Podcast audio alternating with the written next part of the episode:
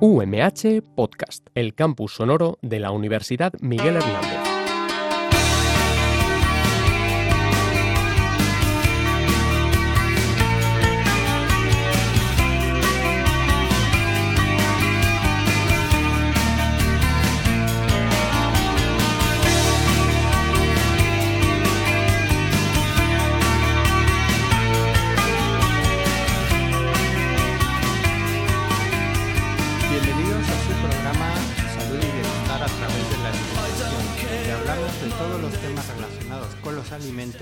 Cómo estos eh, contribuyen a nuestro bienestar físico y emocional. Para el día de hoy vamos a contar con la presencia eh, de Laura Candela Salvador en representación del equipo Chuquerets. Y ahora veremos quién es Chuquerets y qué es Chuquerets. ¿Mm? Vamos a hablar sobre el desarrollo e innovación de alimentos por parte de los alumnos del grado en Ciencia y Tecnología de los Alimentos. Eh, ¿Y por qué vamos a hablar de los alumnos del grado en Ciencia y Tecnología de Alimentos? Porque es uno de los pilares fundamentales de este programa, en el cual tenemos tres eh, pilares fundamentales. Uno es eh, los profesionales que estamos formando dentro de la Universidad Miguel Hernández, en este caso son los alumnos del grado en Ciencia y Tecnología de Alimentos, pero luego también tenemos a los profesionales de la industria alimentaria, es decir, que es el paso siguiente de nuestros alumnos cuando eh, son egresados eh, de- de la Escuela Politécnica Superior de Orihuela.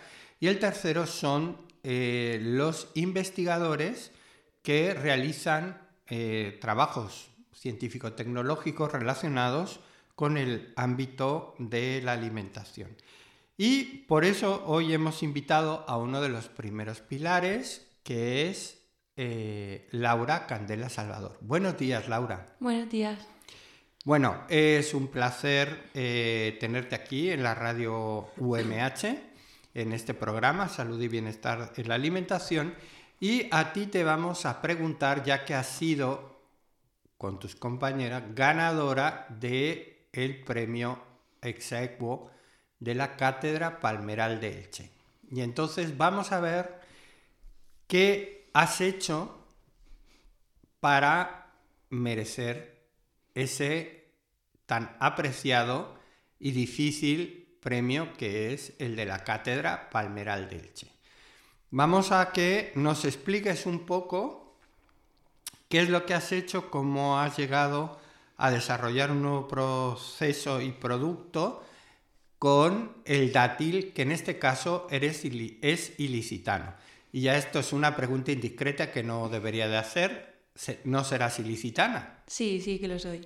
O sea que con mucho mejor trabajas con un producto local que me imagino que desde la cuna lo habrás visto, que ya lo tienes interiorizado, que es eh, la palmera datilera y el dátil. Pero yo siempre hago esta pregunta porque luego sorpresas nos da la vida. Que no vaya a ser que en casa el herrero cuchillo de palo. ¿A ti te gustan los dátiles? Sí, a mí me gusta mucho, sobre todo el dátil ilicitano.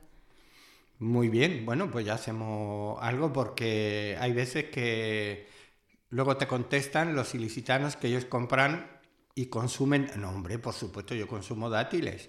¿Y dónde los compras? En Mercadona. Perdón, no debo de hacer campaña publicitaria. Y resulta que los dátiles de este, ¿cómo se llama? De este supermercado, ¿eh? resulta que no son nacionales, que son de Túnez, Argelia o Marruecos. Casual. Qué, qué- qué curioso, ¿no? Entonces, pues vamos a ver qué es lo que ha desarrollado Laura Candela Salvador. Vamos a ver. Mm, ¿Qué es lo que... eh, ¿Por qué crees que te han dado un premio por parte de la Cátedra Palmeral de Elche? Yo creo que fue por poner en valor el dátil y ponerlo en un producto mm, que era de origen local y que buscábamos que, que fuera protagonista en el producto. Es decir, que sea protagonista, por un lado, el dátil, pero también entiendo que el producto base, ¿no? Sí. ¿Y cuál era ese producto base? El producto base era, es un postre cremoso con una base de arroz y el dátil. O sea que muy valenciano. Sí, todo muy, muy local. Muy local. Bueno, pues muy bien. Eh, pero vamos a ver, para que la gente nos escucha de donde menos te lo esperas. En general, si tú estás pensando en un postre con arroz, lo primero que se me, a mí personalmente se me viene el arroz con leche. ¿Tiene algo que ver el producto que tú has desarrollado con un arroz con leche? Sí que era un poco seguir esa idea, pero no tiene nada que ver porque no encontramos el grano tal cual, sino que es una crema que hemos hecho con el arroz y aparte le pusimos una mermelada de arándanos para darle así como un toque exótico y llevaba eh, ralladura de naranja también, que le aportaba así como otro sabor. Entonces te puedes recordar cuando lo, lo comes, pero no tiene nada que ver. Pero vamos a ver, para que nos hagamos una idea. El postre, entiendo, obviamente es un postre, ¿no? Se lleva dátil, aunque sorpresa está la vida. El dátil sirve para lo dulce y para lo salado, ¿no? Eh, ¿qué, es, ¿Qué era? ¿Como tipo natillas? Eh, Era como una crema, sí, algo parecido a las natillas, cremoso. Entre una natilla y una mousse. mm, interesante, porque el arroz eh, es un poco complicado trabajar. Parece que es muy sencillo, pero luego... Tuvimos algún problema que otro. Eh, me imagino. Luego ya nos explicarás un poco eh, que el mundo de la idea y el concepto llevado a la realidad, Es, es complicado. iba a decir es pura coincidencia o iba a decir otra cosa peor, ¿no? Pero digamos que es muy complicado. Sí. ¿no? Es decir, eh, fíjate, eh, mm, pensando, es- estamos diciendo así, la gente normalmente se cree que uno se levanta y dice, venga, vamos a hacer un, un desarrollo de un nuevo producto y me voy y yo me pongo a hacerlo y jijiji, jajaja, y saco un nuevo producto y ya está en el mercado, ¿no? Eh, pero yo creo que eso es lo más alejado de la realidad, ¿no? Sí, yo creo que lo primero que tienes que entender es que tu idea no, la primera vez que lo hagas no va a ser tu idea, porque te vas a encontrar con un montón de cosas que no esperabas, con dificultades y tienes que ir solucionándolas como puedas hasta llegar a, a ese producto que sea tu idea o lo más parecido a, porque a lo mejor te das cuenta de que no es viable. Efectivamente, muchas veces las ideas no son viables. Al final, por alguna cosa u otra, pueden no ser viables en este momento o con la tecnología existente. ¿no? Eh, fíjate, tú has dicho que hay momentos complicados, entiendo. ¿Puede llegar a ser un desarrollo de un nuevo producto algo frustrante? Sí, yo viví un momento de frustración porque pasaban las semanas y para mí mi producto no mejoraba. Y se acercaba la fecha del concurso en este caso y no, yo no tenía un producto que a mí me gustara y que yo dijera, lo puedo presentar porque está bueno. Y hasta conseguirlo fueron unas semanas de frustración y de seguir intentándolo y de seguir intentándolo y decir, es que no quiero intentarlo más, pero tengo que seguir intentándolo. Es decir, que, digamos, en el, como si fuera eh, desde el punto de vista psicológico, llegaste, tocaste fondo, Sí, la verdad, estuve un rato en el fondo y luego ya pude subir. pero eso, re- eh, eh, porque claro, eh, es es decir, una cosa es ser eh, desde el punto de vista tecnológico, en el cual tú tendrías, en principio, bastante amarradas las condiciones, materias primas, procesos, pero sin embargo, a pesar de todo eso, no sale. Efectivamente. Y eso afecta a uno como persona. Tú has dicho, estaba frustrada.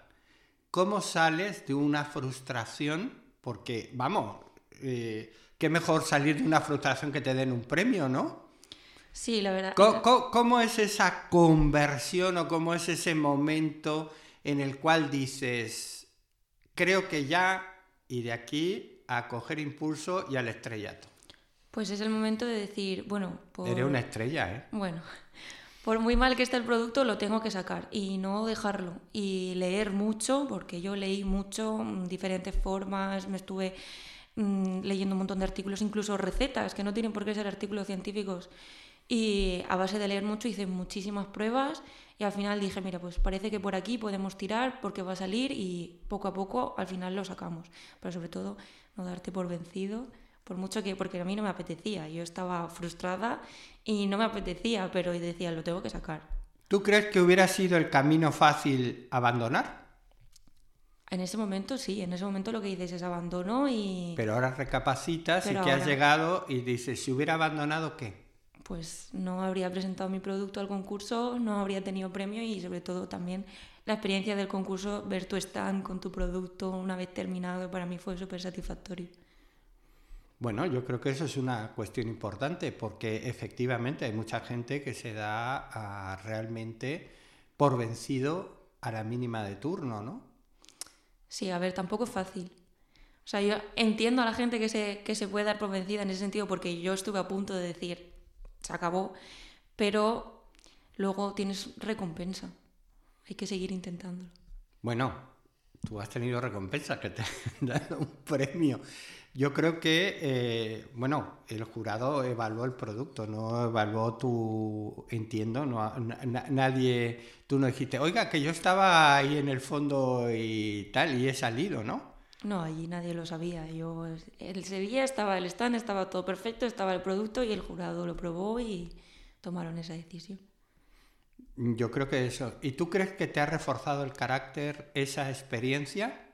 Sí, la verdad es que sí. Sobre todo aprender a estar más tranquila y decir, venga, vamos a hacerlo con paciencia porque yo tengo muy poca paciencia y cuando quiero algo lo quiero ya hecho al momento. Y tuve que aprender a semanas y semanas de, bueno, no lo tengo, pero lo voy a tener poco a poco. Pues escucha, eso es la materia prima humana necesaria para los departamentos de más de más Sí, la verdad. ¿Mm? O sea, ¿crees que desde la Universidad Miguel Hernández te hemos formado adecuadamente para que estés en un departamento de I más de más Sí, yo creo que sí. También esta experiencia te acerca a saber lo que es, porque es eso, lo que nosotros pensamos que tenemos una idea y la hacemos y ya está. Pues un golpe de realidad de decir, no, tú tienes una idea, pero luego para llevarla a cabo tienes que tener en cuenta muchísimos factores y a lo mejor no se puede llevar a cabo o la llevas a cabo y no es totalmente la idea inicial. ¿Tú crees que esto igual es meterme donde no me llaman, pero ¿tú crees que en general tu generación es eh, luchadora como has sido tú, que dice, a mí no me vence la frustración, o es más acomodaticia y dice, pues si no me sale, no me salió y ya está? Hombre, pues a ver, esto es un poco... Es desde tu punto de vista, ¿eh? También un poco depende de la persona, pero yo creo que sí que estamos un poco acomodados en general eh, mi generación yo lo veo que estamos acomodados como, bueno, pues si no es esto ya vendrá otra cosa. No, no, ese instinto de luchar se ha perdido un poco, pero bueno, también depende de la persona. Eso siempre ha sido así. Es decir, todo depende de la persona y, efectivamente las cosas normalmente no suelen salir ni a la primera ni, bueno, hay gente que tiene mucha suerte, ¿no? Pero eh, en general mm, todo cuesta un montón y, y según cómo te hayas formado, para, poder salir adelante de esos baches. O sea que mm, te, ha, te ha fortalecido la experiencia. Sí, ¿Mm? mucho. La verdad es que no me la esperaba así, pero yo creo que aprendí mucho. Y que se hagan concursos como New Food, que ahora este año cumplirá eh, la décima edición,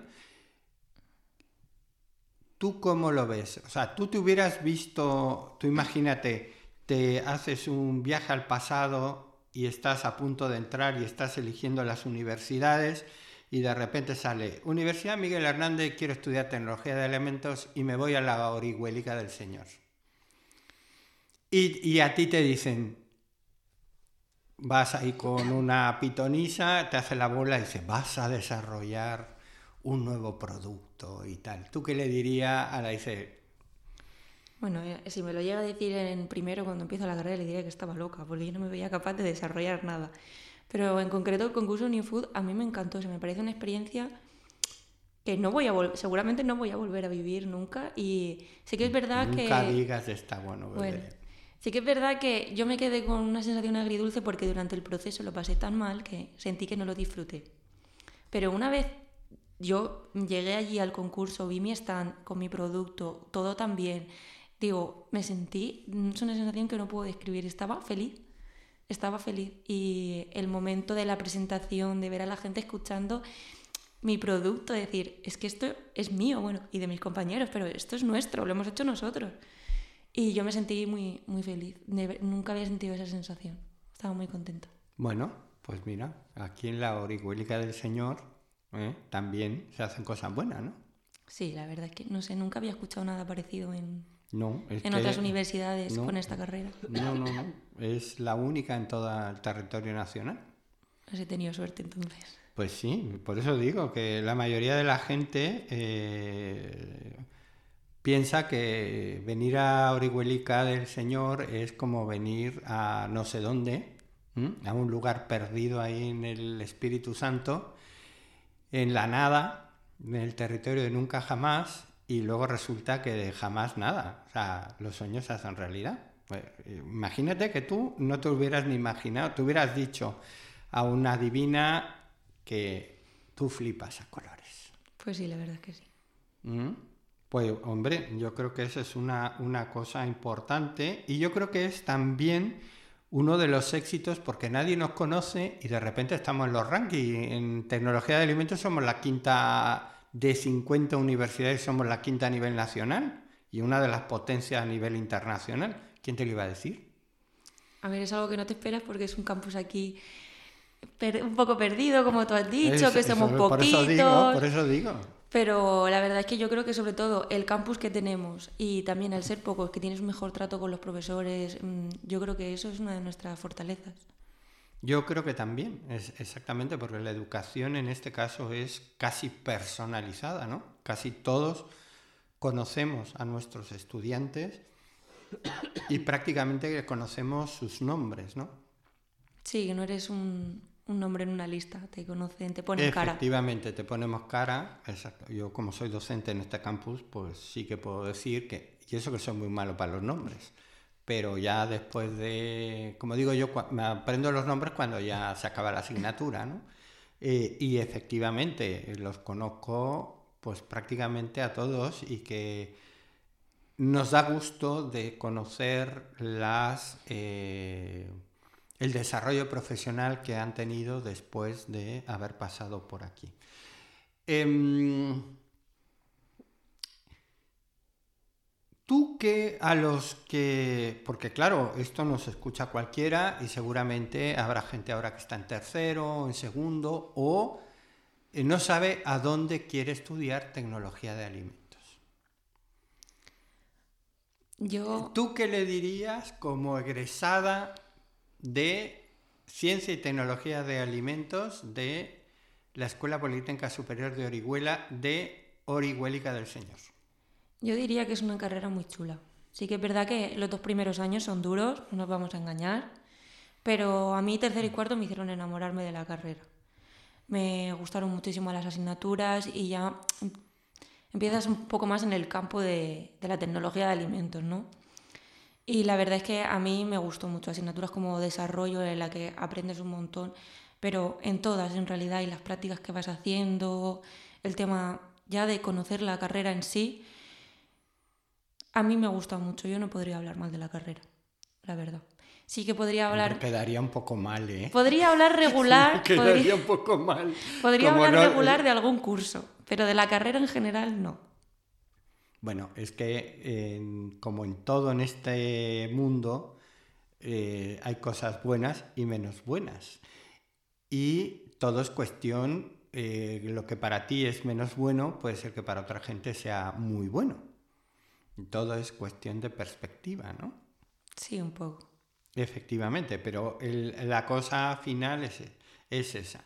Y ya entiendo que eres graduada en Ciencia y Tecnología de Alimentos. Bueno, por lo menos la fuente documental es lo que, lo que me han pasado, que ya eres graduada en Ciencia y Tecnología de Alimentos. ¿Y cómo te ves tú eh, en un futuro? Es decir, Laura Candela Salvador, de aquí a unos años, ¿qué quieres ser? Pues yo ahora mismo estoy en el máster, aquí también en Orihuela, en tecnología y calidad agroalimentaria, y a mí me gustaría terminar el máster, hacer mi tesis y investigar y desarrollar y seguir por esa línea. O sea que a ti el haber pasado por investigación, desarrollo e innovación te ha marcado. Sí, a ver, siempre me ha gustado la investigación, pero ya una vez lo conoces, como te he dicho, que piensas, pero una vez lo conoces y ya sabes lo que es, digo, oye, pues a mí esto me gusta. Aunque tengas tus momentos malos, como ya lo pasé en su día, pero a mí esto me gusta. Y luego conseguir productos nuevos o mejorarlos me parece algo muy chulo y me veo dedicándome a ello. Pues mira, eh, hay mucha gente que no lo tiene tan claro. Es que me mm. gusta y yo creo que no hay mayor suerte que dedicarte a algo que te guste. Efectivamente, aunque ganes menos, eso es lo mejor, porque hay veces que ganar más y estar a disgusto no es lo más adecuado, porque siempre se va, se va echando para atrás y siempre te queda en el, en el interior algo como que estoy haciendo algo que no me gusta. Y no hay mejor, el mejor desarrollo profesional y personal es hacer cosas que a uno le guste. Entonces, ya das salto al mate, pero tú, vas, eh, tú has, tu, tu trabajo fin de grado, ya que es del proyecto, eh, del producto que tú has desarrollado o has hecho otra cosa. Hice otra cosa también con dátil, Cuéntanos, cuéntanos. A ver, vamos a descubrir aquí el dátil para qué sirve, porque ahora de momento lo tenemos como una, una especie de natilla, de crema. Aquí nuestro técnico de sonido está diciendo, a mí yo eso me parece muy bien que estéis hablando. Ángel dirá, ¿y por qué no traemos aquí? ¿No? Es una de las cosas. Mira, no, no habíamos caído. Un trae para probar. Eh, así Ángel vendrá más a menudo aquí a Orihuela porque dirán, hombre, aún encima hablan de alimentos y me traen algo de comer, pues qué mejor, ¿no?